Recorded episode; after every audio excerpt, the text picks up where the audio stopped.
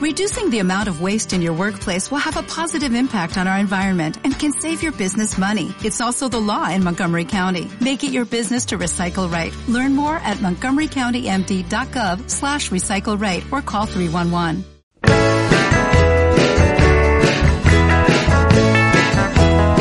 Me gustaría decir que Casado con el Cine puede ser vuestro podcast de cine de cabecera, pero es complicado porque nuestra vida se, se, va por caminos muy difíciles y a veces nos cuesta mucho grabar. Tanto que, bueno, os voy a, os voy, voy a empezar con una pregunta. ¿Qué tal estáis, Pablo ¿Qué, y Mar? ¿Qué tal, Iker? Pues bien, aquí, aquí estamos. Yo ahora mismo en el trabajo, que he tenido que sacar un ratillo para poder grabar el podcast porque como dices eh, apenas nos deja la vida recovecos para este espacio que nos gusta tanto pero las situaciones de cada uno laborales personales pues nos impide estar más a menudo pero bien siempre un placer estar aquí hola Iker Pablo y encantada de volver a escucharos después de tantísimo tiempo porque como dice Pablo es que nos está siendo imposible juntarnos para para hacer el podcast y mira que nos gusta y le ponemos hmm. interés pero bueno lo conseguiremos, lo conseguiremos. Eso esperamos, pero bueno, la primera pregunta que os voy a hacer, hoy va a pillar.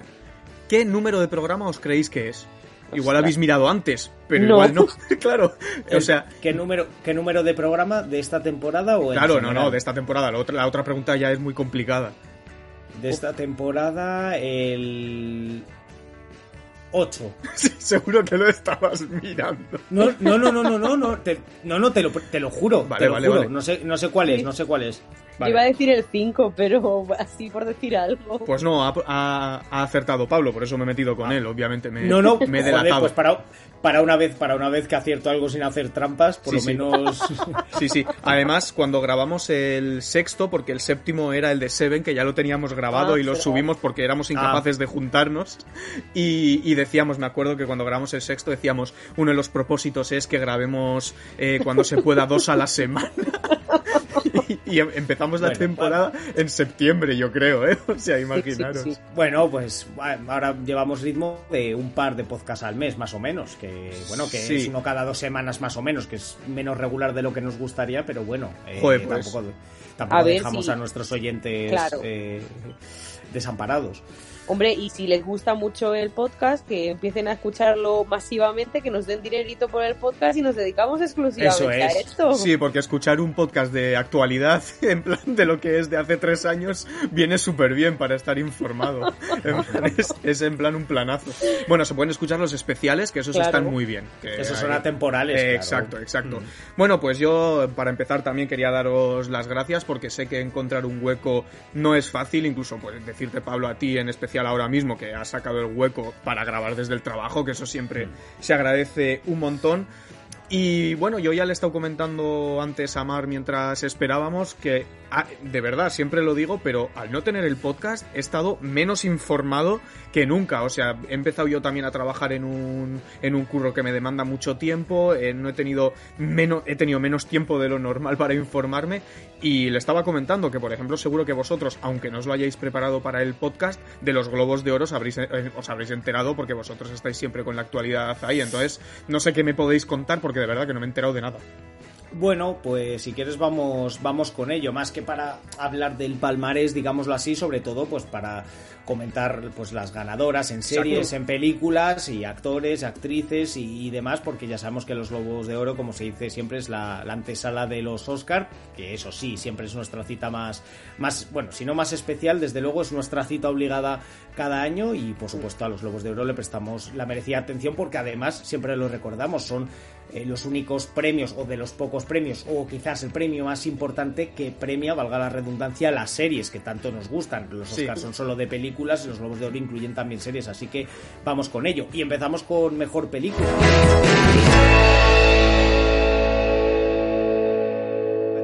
Cuando hace un momento Iker ha dicho que bueno, que la gente se puede poner en podcast, eh, se puede poner el podcast pues de hace, por ejemplo, pues un par de años, de noticias que, que, que, hablábamos de aquel entonces y que no tenía mucho sentido. Pues mira, ahora justo voy a hablar de la película que se ha llevado el Globo de Oro, que es Los Fabelman, la película de sí, sí. Que, na que, narra la, la, bueno, la infancia o la vida de, de Steven Spielberg, de cómo se empezó a aficionar al cine y recuerdo perfectamente el día que dimos la noticia de que Spielberg sí, iba a hacer esta, esta película precisamente, que iba a pues eso, lo, que al final ha sido los Fabelman, pues la, historia de su vida, de cómo se aficionó al cine, de lo que despertó en el, el séptimo arte, arte un poco el principio de su, de su, de su trayectoria, y ahora, bueno, ha pasado todo este tiempo, ha producido la película, se ha estrenado y está cosechando los primeros premios, insisto, el Globo de Oro a Mejor Película ha sido para, para los Fabelman. Yo tengo muchísimas ganas de verla, pero ¿cuándo se estrena en España? Todavía no, ¿no? En febrero, si no me equivoco, si no me equivoco, lo miré el otro día y me mm. parece que se estrena en febrero, o sea, es decir, muy pegadita eh, a la gala de los a la gala de los Oscars. Mira, febrero de 2023 estoy comprobando, sí, pues febrero mm. de, de 2023, así que sí, sí, yo también tengo muchas muchas ganas de ella. Además, creo que la crítica la ha cogido muy bien, eh, muy bien. Muy, eh, bien por lo que he leído, dicen que es uno mm. de los mejores trabajos de Spielberg en, en, los últimos años, con él además al guion, con John Williams, un clásico de sus películas en la, en la banda sonora y con un gran reparto, con Michelle Williams, con Paul Dano, es decir, con, con, actores y actrices que ahora mismo pues están en un, en un gran momento. Eh, Spielberg los, los cogió, tuvo, tiene siempre ojo clínico para eso y parece que la película de momento está cosechando al margen de premios una buena aceptación dentro de la crítica. Mm. Esto siempre es muy importante también. Sí. Y iba a decir, esta ha sido la mejor película en categoría de drama, la mejor película en comedia musical ha sido Almas en pena de Ines Herring, que yo no sé, no tengo referencias. Es verdad que estaba nominada también Babylon, que es una película que quiero ver, la segunda parte de, Puñales eh, por la espalda y también El Triángulo de la Tristeza, que es una de las películas que también tengo muchas, muchas sí, sí. Eh, ganas de ver. De hecho, ahora mismo he visto el título, El Triángulo de la Tristeza, eh, la tenía en mente con su título original en, en, inglés, que es Triangle of Sadness, ¿no? Me parece, algo, mm. así como siempre con la, con la pronunciación. Ya sí, uno de nuestros fuertes. uno, uno de nuestros fuertes. Mejor director se lo han dado el Globo de Oro a Steven Spielberg, precisamente, lo mencionábamos antes, antes hace un minuto, por, por los Fabelman que se había llevado el Globo de Oro a, la mejor película. Mejor actriz dama de drama, mejor, actriz dama, sí, también. también, claro, por supuesto. Es una de drama, una habitualísima en, estas, en estos premios, como Kate Blanchett, por supuesto, por la película de, de Tar, pero bueno, es que Mar, es que espérate, porque eh, las candidatas, que tiene pinta que van a ser las candidatas para los Oscars, son, bueno, eran Kate Blanchett, que se llevó el premio, Olivia Colman, Viola Davis, Ana de Armas por Blonde y Michelle Williams por los Fabelman. O sea que van a ser unos ¿eh? Oscar reñidísimos eh, con cinco de las mejores actrices que, haya, que hay ahora mismo, además todas con papelones enormes de lo, que he podido ver. Así que también se antoja una pelea, una ardua pelea de cara a los Oscars. Blonde, vuestra película favorita de 2022. no, no, pero no, pero es verdad que cuando hicimos el podcast de, de, de la película, eh, mencionamos que bueno, que la película dentro de sus altibajos y de cosas que no nos gustaron, todos, vamos, todos aquí en el podcast destacamos eh, la actuación de Ana de Almas, que es sin duda una de, las actuaciones del año y de los últimos años. Y mira, y ni con eso le ha valido para llevarse el Globo de Oro. Así que insisto, este año el nivel de mejor actriz, eh, tanto en Globos de Oro como según los Oscars, va a estar altísimo. El listón va a estar altísimo. Así que sí, desde luego, sí, sí. muchas ganas de ver esa película. Mejor actor de drama se lo ha llevado Austin Butler eh, por Elvis, que me parece, creo que magnífico. O sea, la película, creo que la hemos visto todos. Me no, yo todavía no, no la he visto todavía. Pues, pues, pues la tienes que ver y que sí, la vi en, HBO.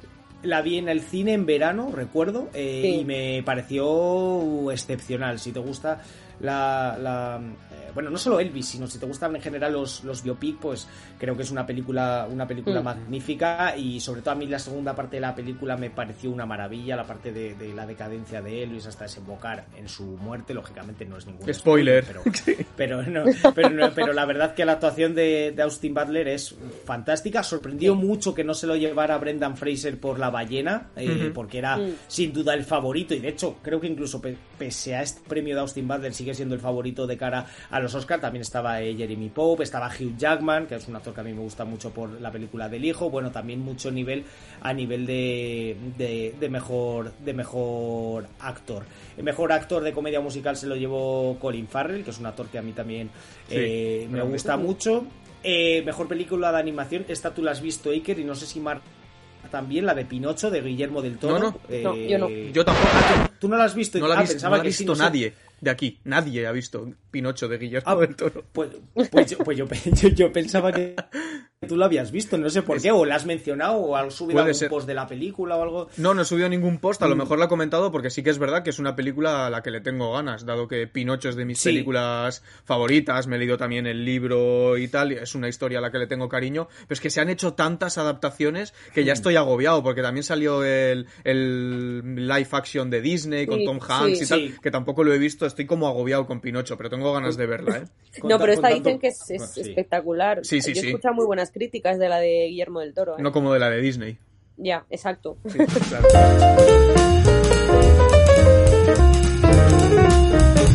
Pues habrá que verla. Mejor película de habla no, inglesa, eh, una película que yo tengo pendiente y que ya creo recordar que podemos ver en Netflix. Eh, creo que en Netflix, eso en Prime Video. más controlado que yo. Ah, en Prime Video, Argentina 1985.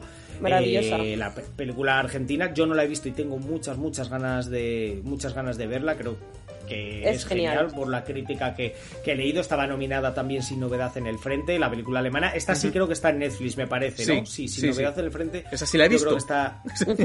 pues lo ves. Si es que al final podemos hablar de, varias pelis. Y estaba nominada también una película surcoreana que tengo muchas, muchas ganas de ver, que es de, eh, Decision to Live. Eh, ah, dicen que es buenísima, ¿eh? Sí, tengo muchas, muchas ganas de ver porque en general el cine asiático últimamente me está llamando el último año y medio mucho la, la atención y se están haciendo cosas cosas...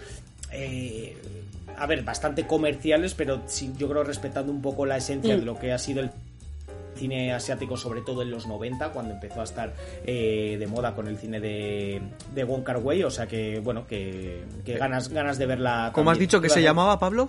¿Quién? La peli, la peli. Decision to Live. Decidido a irse. Perdón, es que ya llevamos mucho tiempo y los chistes sobre pronunciación ya es como que es el sumum de la comedia en el podcast, entonces tenía que hacerlo, ya está. Puedes, puedes continuar después de pues, esta, de esta payasada después de esta humillación puedo. Sí, sí, puedo, puedes, puedes, retomar si puedes.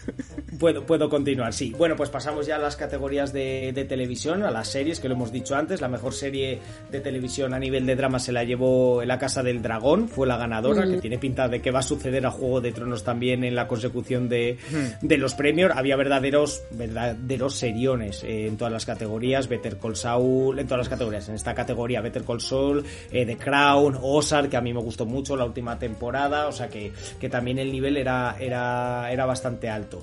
Eh, mejor actriz se lo llevó Zendaya por Euforia, yo creo que mm. premio absolutamente merecido, porque la verdad que el papel de Zendaya, tanto son ya más dos temporadas, si no me equivoco, de, de Euforia, es absolutamente espectacular. Mejor actor eh, en Además se lo llevó Kevin Costner, un actor que tuvo como su apogeo en la época 80, 90, bailando con lobos ahí, es como cuando mejor estuvo Kevin Costner y que ahora vuelve a resurgir eh, un poco. De hecho, sorprendió que se llevara el premio pues contra, contra actores de la talla de Bob Odenkirk, eh, de Better Call Saul, o Jeff Bridges, que conocemos, eh, que conocemos todos, Adam Scott, que además hizo un papel muy interesante en Parks and Recreation, o sea que bueno, que había también muchísimo, muchísimo nivel. Y luego eh, por ejemplo, a mí me llamó mucho la atención, bueno, me llamó no la atención, me alegré mucho, mejor dicho, por el premio a Julia Garner, que la actriz de, de Ozark, que se lo llevó mejor mm. actriz de reparto, que me parece una actriz magnífica. Ya la he seguido últimamente en algunas películas,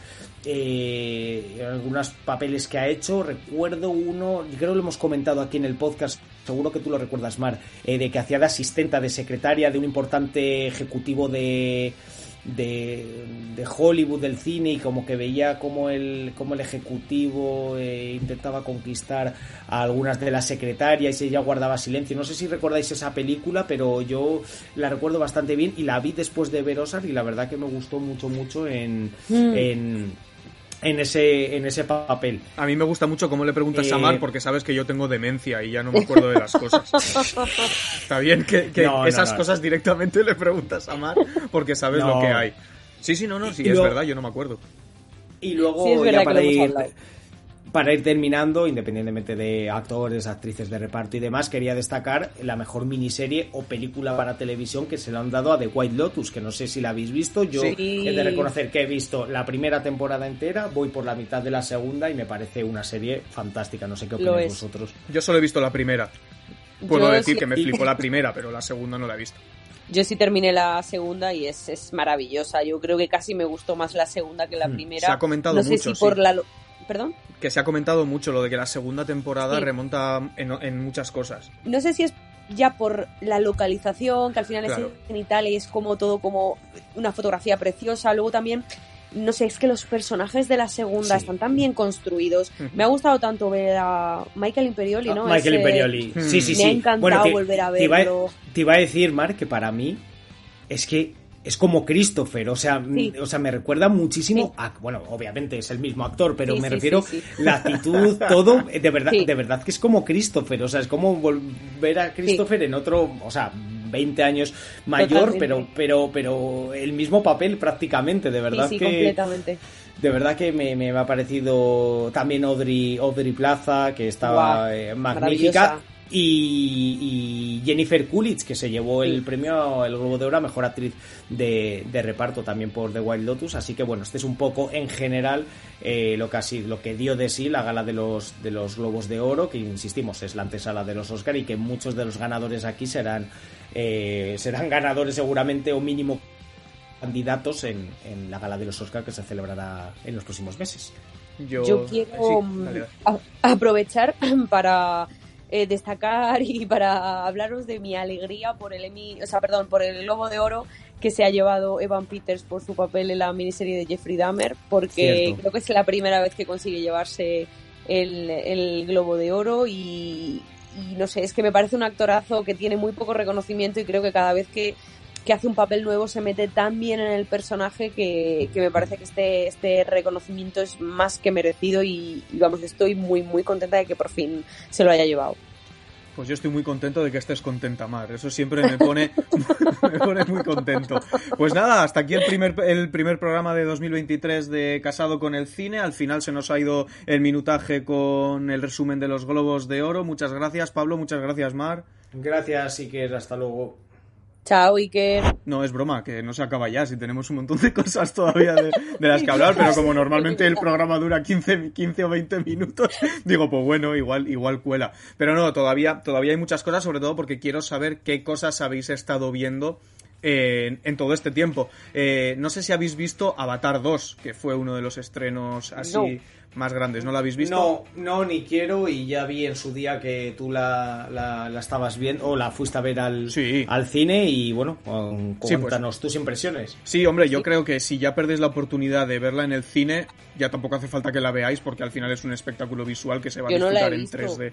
Ni la, ni la voy a ver ni he visto la primera, o sea que claro, pero bueno, me declaro hater de Avatar, o sea que Pero ¿por qué si no la has visto? Si no la has visto, ¿por qué eres hater? Porque es que, es que no, es que, o sea, yo veo el cartelito de Avatar y es que ya me pongo de mala leche. Porque dices, estos pitufos grandes, ¿a qué vienen? No es que no me atrae nada, de verdad, no me apetece nada. Entonces, mm, yo confío en tu opinión ciegamente, Iker. No, hombre, pero le puse un seis y medio que tampoco, si, si cogemos como, como baremo las notas de Film Affinity, es una notaza, seis y medio para, para, una peli. No, pues al final es una peli de entretenimiento que aprueba mucho en lo visual y que de guion flojea. Pero bueno, nada nuevo, o sea, quiero decir, eh, mm. La mayoría de blockbusters... El objetivo es ese. Claro, la mayoría de blockbusters, esta crítica valdría para, para ellas.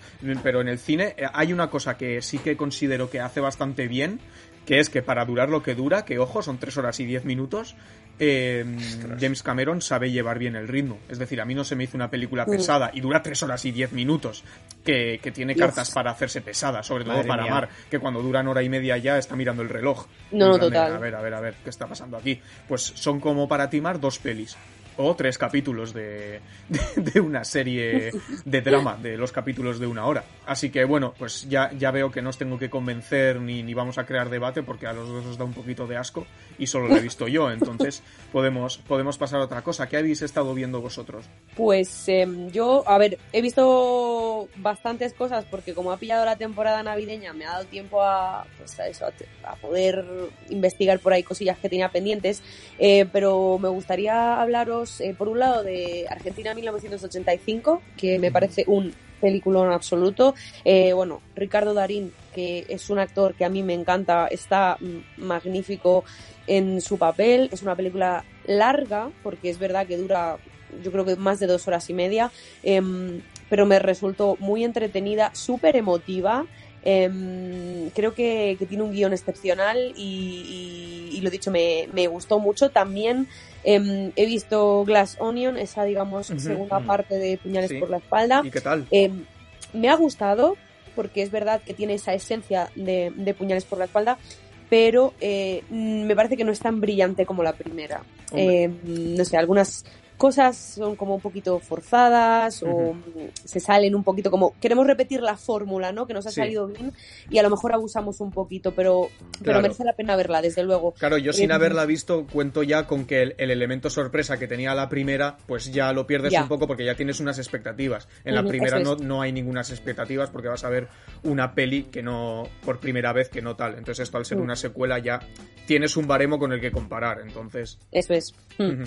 Y mm, luego he visto dos, eh, bueno, una de ellas es un clásico y otra es una película como muy mítica del cine español que me faltaba por ver. Que por un lado Telma y Luis, que no la había ah, visto. Jolín. ¿Y qué te ha parecido? Eh, pues me gustó mucho, o sea, me, emocionó mucho el final. Hombre, el eh, final es absolutamente brutal me pareció como el final perfecto para, para la, película.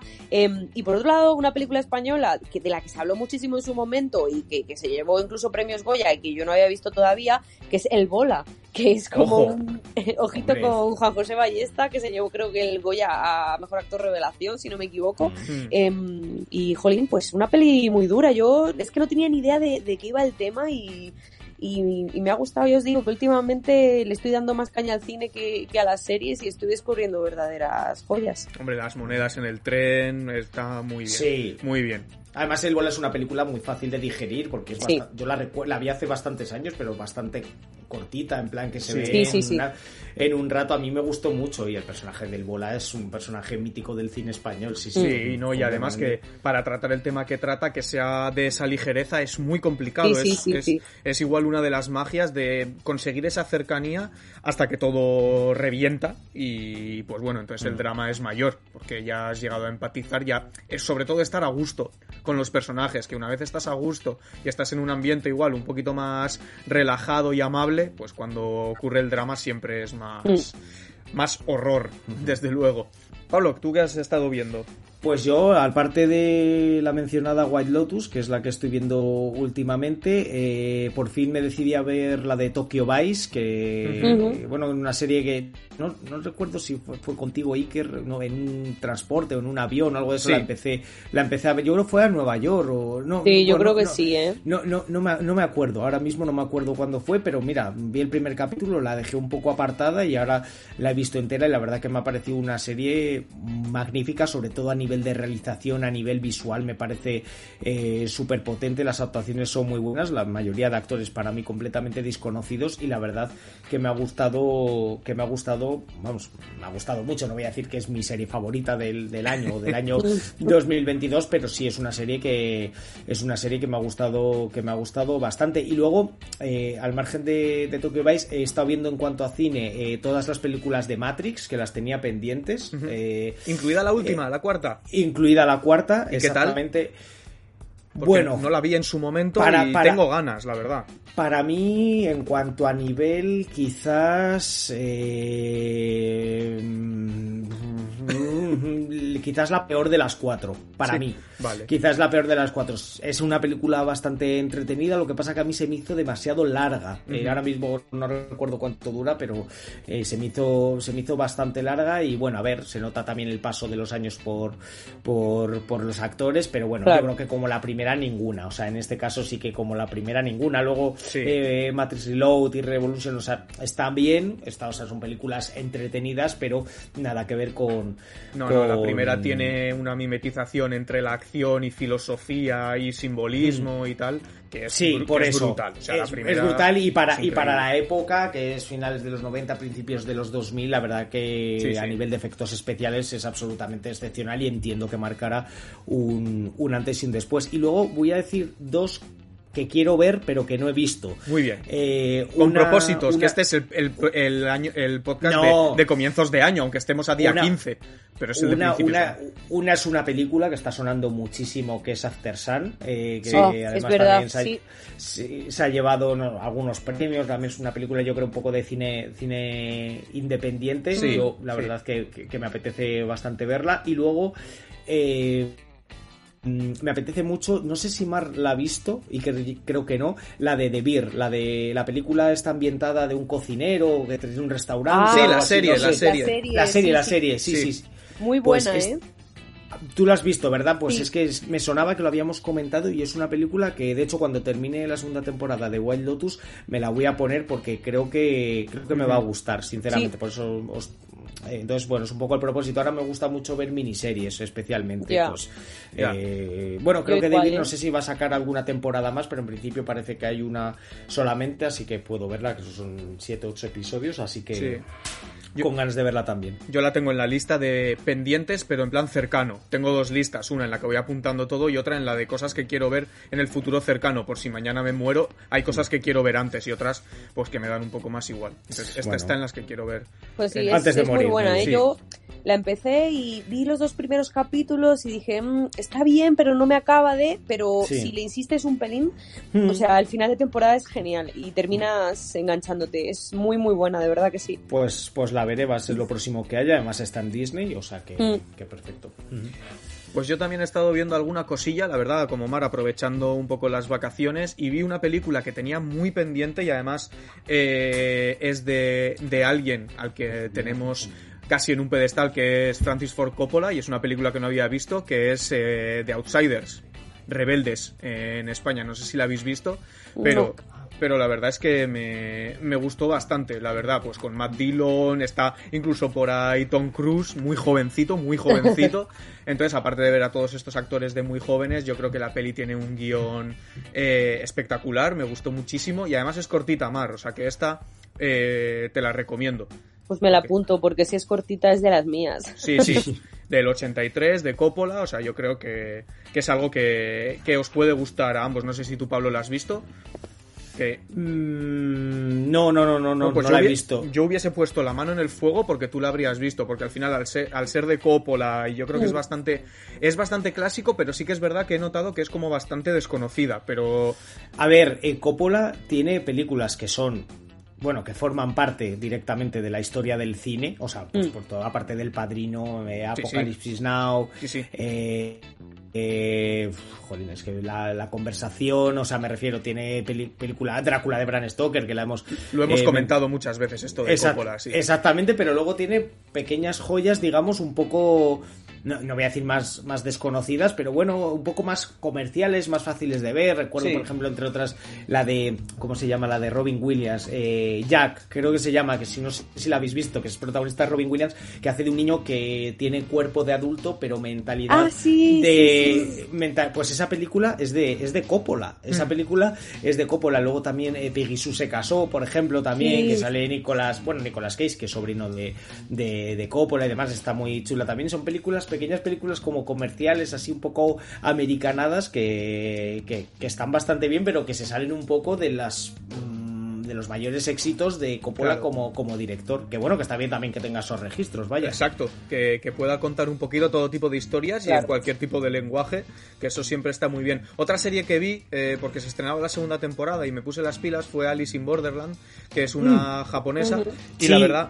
Y la verdad es que, oye, eh, me gustó. La verdad, me Hoy, pareció. hoy, muy- justa, hoy, justamente, hoy justamente, perdona que te interrumpa, hoy justamente he leído en Twitter alguien que la iba a empezar a ver y pedía referencias, opiniones y dicen que, vamos, que está francamente bien y que incluso es mejor que... porque la comparaban mucho, no sé si tiene que ver con el juego del calamar. ¿no? Normal, Sí, sí, sí, sí. Por, la, por la temática y demás y bueno, pues aquí mejor que tu opinión Iker no nos la puede dar, dar nadie, o sea que... Sí, al final sí que es normal que la comparen porque son unos chavales que están ahí en Japón y de repente están huyendo de la policía, se meten en un baño y cuando salen de ese baño eh, no hay absolutamente nadie eh, en mitad de Tokio y a- empiezan a haber unos juegos porque hay, hay unas señales luminosas que les llevan a distintas localizaciones y cuando pasan como un arco que es como un láser empieza el juego juego y ya si retrocedes y intentas huir y pasar el arco, pues obviamente mueres.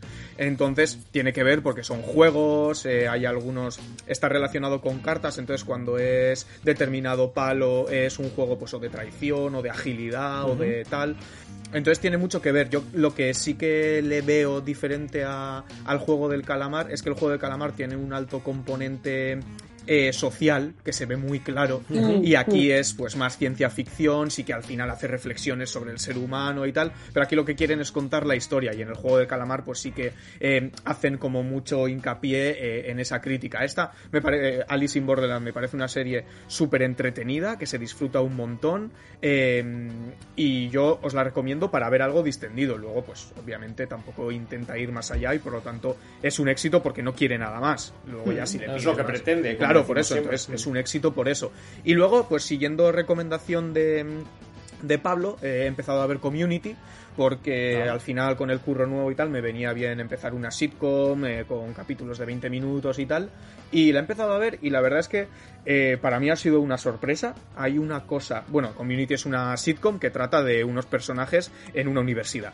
Ya está. Entonces, eh, cómo se van relacionando entre ellos, son muy diferentes entre ellos y muy locos, porque es una serie con un nivel de locura bastante alto. Eh, uno de el creador está, está, también en Ricky Morty, así que para que os hagáis un poco una idea. Y para mí lo que mejor hace la serie es que tiene un personaje que se llama Abed. Abed. Sí. la pronunciación. El chico que es, el chico que es, que es de origen árabe. Sí, el Sheldon árabe. Eh, es, así, se le puede definir así. Eh, pues hace una cosa muy eh, inteligente la serie que para romper la cuarta pared y que no choque, este personaje está muy obsesionado con la cultura pop y con las series y las películas. Mm. Entonces, para romper la cuarta pared, tienen a ese personaje, pero no romper realmente la cuarta pared nunca, aunque la estén rompiendo. No sé si me estoy explicando. Sí. Claro, y me parece un recurso súper inteligente para, para, romper la cuarta pared y es algo que me ha flipado. Y ya me he terminado la segunda temporada, que me ah. parece que es cuando ya empieza a encontrar bien su tono, porque en la primera sí que va dando un poco de bandazos, entre capítulos un poco más locos y, otros un poquito más de sitcom al uso, pero en la segunda ya encuentra su hueco y donde tiene el nicho bueno es en los episodios muy locos, donde lo, menos importante es que esta gente está en la universidad y ya se empiezan a meter en, en cosas muy locas y pues con capítulos míticos como las partidas de paintball. sí, las partidas de paintball, sí, que siempre una por un par por temporada. Me imaginaba que iba a ser una constante en el resto de temporadas porque al final son capítulos muy divertidos. Y bueno, eh, yo solo he visto dos temporadas, pero ya en la propia serie se hace que yo esta noticia, no sé si la sabrás Pablo, espero darte una sorpresa, siempre se comenta que son seis que van a ser seis temporadas y una película siempre lo comenta el, propio personaje que os he comentado, siempre lo dice. Y pues esa película se, empieza, se empezará a grabar en verano. Ya lo ha comentado el actor protagonista, el creador de la serie. O sea que en verano ya se empieza a grabar esa película. Te, diría que hasta lo hemos comentado en el podcast, pero puede ya, ser. No, ya no me acuerdo. pues puede ser. Pues, Oye, eh, ¿y en qué plataforma está Community? En Netflix. en nuestra amada Netflix está. Ah, pues igual le doy también una oportunidad porque no tengo. O sea, a veces no sabéis que os apetece ver algo sencillito y divertido y, no sabía que. Está bien, es un tipo de sitcom diferente, o sea, que tampoco va la carcajada fácil, ni mucho mm. menos, pero porque tampoco tiene risas enlatadas y demás. A mí me gusta porque también los personajes son muy diferentes. Por ejemplo, a mí los secundarios me gustan mucho.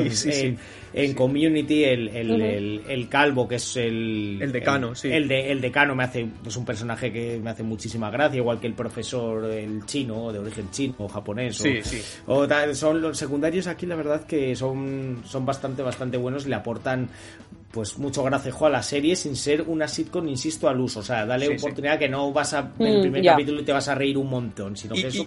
Y, prepárate mm. también para ver personajes odiosos, ¿eh? O sea, les, tienes que dar, les tienes que dar mucha oportunidad para, para empatizar con ellos porque están todos muy jodidos. Entonces, eso es importante saberlo, sí. De acuerdo. Y nada, pues Dime. No, quería aprovechar que estamos hablando un poco de lo que hemos visto, porque hablaba Pablo antes de Matrix y mm, justo el otro día vi una película que me recordó, me vais a ver, entendedme, de aquella manera me recordó a Matrix, que es esta de todo a la vez en todas partes. Pendiente la tengo, sí. ¿La habéis visto? No, la tengo muy pendiente. y me gustaría comentar con vosotros. Yo no la he visto. Pues no la he visto. Eh. La, pues puedes, la puedes, comentar, pero pues, no, te vamos a dar eh, feedback. La dejamos en pendientes para ver qué, ¿Qué os parece? Porque es una película que sin ser de un género que a mí me gusta especialmente, yo por ejemplo de la saga de Matrix he visto solo la primera y no tengo planeado ver ninguna más porque no es el estilo de, película que a mí me, me, gusta, pero sin ser de ese hmm. tipo de película que yo veo, eh, me, me resultó muy, muy interesante, está muy bien hecha, es bastante confusa, pero creo que tiene detrás un, un, mensaje muy guay, así que bueno, ya cuando la, cuando la veáis ya la, la comentaremos. ya, pues ya sabemos que Mar es más de Nomadland, pero bueno. Eh. Sí, por, por supuestísimo.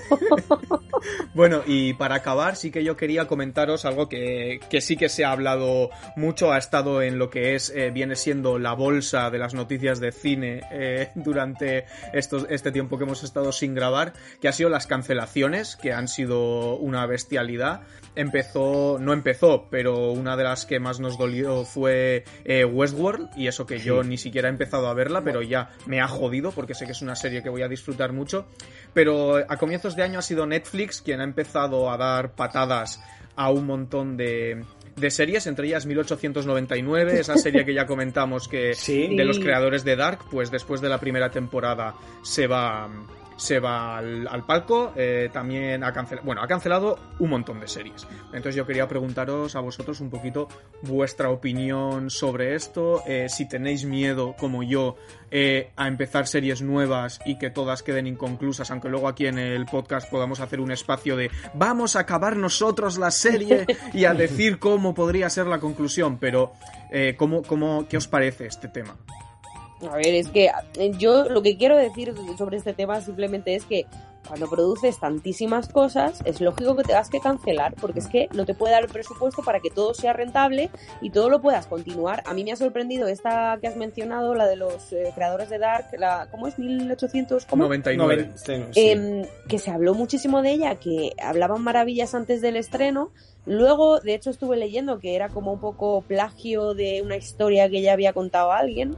Em, y al final ha quedado todo, ¿no? Un poco se ha deshecho porque no tiene ni, ni continuación. Entonces, yo creo que es que entra todo dentro otra vez de lo que hablamos siempre de, de la filosofía que tiene Netflix de producir, producir, producir sin esperar a ver qué, qué beneficios obtiene. Y, bueno, yo la verdad es que no, no me asusta mucho porque lo que consumo de Netflix no suele ser demasiado, con lo cual vivo muy tranquila. No creo que me vayan a cancelar ninguna. Hombre, a mí, a mí me preocupa que, que, fuera, que fuera HBO. Es verdad que Westworld es. de HBO, pero HBO no tiene por costumbre, aunque lo ha hecho con, con algunas a lo largo de la historia, eh, cancelar. Pero bueno, yo creo que esto es más cosa de Netflix, por lo que dice Mar, por el nivel de producción enorme que tienen. Lo que sorprende es que hayan cancelado series que a priori han funcionado o han tenido cierta relevancia, porque las cosas que hay en Netflix, en el catálogo de Netflix que ni nos enteramos y que se cancelan, mm. seguro que son infinitas. Entonces sorprende que muchas de las series mencionadas pues mm, hayan puesto punto final,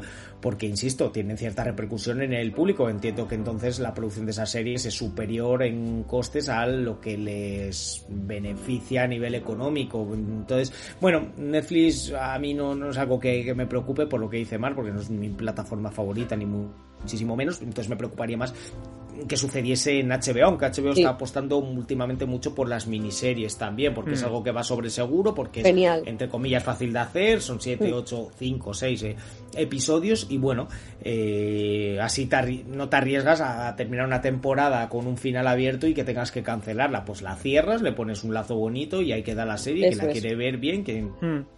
Si no, pues no tienes que cancelar nada. Sí, también es verdad que alguna noticia ya leí de que desde la dirección de HBO están apostando por el Moneys, que hasta ahora tampoco, obviamente es una compañía y siempre han apostado por el Moneys, pero... Dios mío, Iker, no sabía de lo que estabas hablando. Bueno, normal, es que uso un vocabulario muy culto para ti, Mar. Ya te tenemos porque desgrabas, te tenemos en el podcast porque desgrabas y pues bueno. Es que estaba pensando, ¿quién es Moneys? El director de HBO, pero es que no te sabes los nombres y ya está, es eso. Pero que bueno, que, a mí me da miedo que se empiece a extender y empiece a salpicar a todos. De todos modos, sí que, aunque os parezca raro, me, he querido informar un poco porque eh, parece ser que, pues eso, lo que, el, de lo que se ha cancelado últimamente, el ejemplo más claro es la de 1899, porque es una serie que se comentó mucho y parecía que tenía un nivel bastante alto, aunque aparte de la noticia esa que salió del plagio y tal, pero parecía que a la gente le estaba gustando. Y es que resulta que no se trata solo de del nivel de aceptación ni del nivel de visualizaciones que tiene el fin de semana, sino que es más eh, la tasa de completación, que es lo que he estado buscando. Y eso es la gente que aguanta la serie hasta el final. Entonces no cuenta cuánta gente la ha visto, sino quiénes la, han visto entera. Por ejemplo, el juego del calamar tuvo una tasa de completación del 87%, que, es, que es, una absoluta barbaridad. Love, Death and Robots tuvo 67, que ya va bajando, pero es una serie que no dejan de renovar. Pero es que 1899 tuvo una tasa de completación del 32% claro, se entiende, ¿eh? porque es una serie muy compleja. Si es de los creadores de Dark, entiendo que es una serie muy difícil de digerir y muy difícil de mm. completar.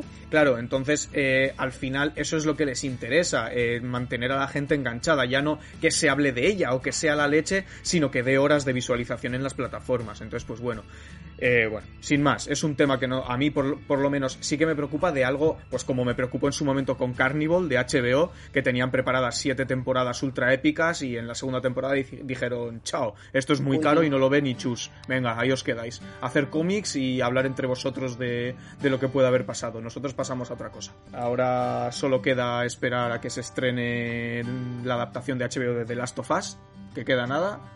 De, la mano de, de los creadores de... Mm, de Chernobyl, que todavía no he tenido la suerte de ver, pero sé que pues vosotros sí, creo. Vela, porque es magnífica, sí. Por eso, si, la tengo, la tengo en Blu-ray en casa como, como patria y todavía no las he visto, soy un desgraciado, si ya lo sabéis. Bueno, que hoy la tasa de hacerse el chulo ha sido primero Pablo, que ha dicho, sí, no sé cuándo empecé a ver la serie, no sé si fue en un vuelo a Nueva York. Hombre, a ver, creo, creo que eso ha sido bastante Como si hiciera vuelos a Nueva York todas las semanas. Claro, en plan, no sé si fue en el de Nueva York o en el de Tailandia o en el de, claro. Eh, pero bueno. Que... Nuestra reunión con los tailandeses. Sí, cerrando, cerrando el trato en el 72. Sí, Eso es. Tokyo Vice. Pues nada, yo creo que hasta aquí eh, este podcast número 8, que también ha acertado Pablo, por suerte, porque no tenía ni idea, pero bueno, le ha salido bien la jugada, ¿no? Sí, sí, sí, por supuesto, sí, sí. Me ha salido bien y hemos podido. Exactamente. no, no, no, no le tientes a Pablo con cosas de juegos de azar porque no necesita que le animen. Que eso ya lo tiene, se anima él solo.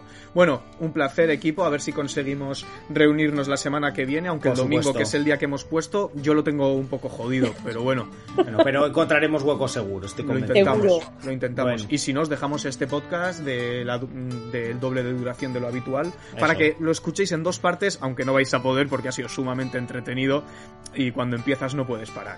Exacto. Como las Pringles. Eso es. Eso. Han cambiado la receta y ya no son veganas. Anuncio patrocinado por Pringles. Sí, por Pringles. Bueno, ya no, ya, ya con lo que has dicho ya no. Por Pringaos. Patrocinado por Pringles. verdad. Oye, ¿para qué cambian la receta si antes era vegana? ¿Para qué le ponen leche, tío? Ah. Pues eso. Venga, un placer eh, a ah. disfrutar del cine y ya no sé cómo despedir esto. Eh, con pues un, nada. Con un chao chao chao de Pablo. Chao chao chao chao chao chao chao chao chao chao Abrazos. que igual seguro que está escuchando esto algún violador y ya verás luego abrazos. es que esta mar es de lo que no hay.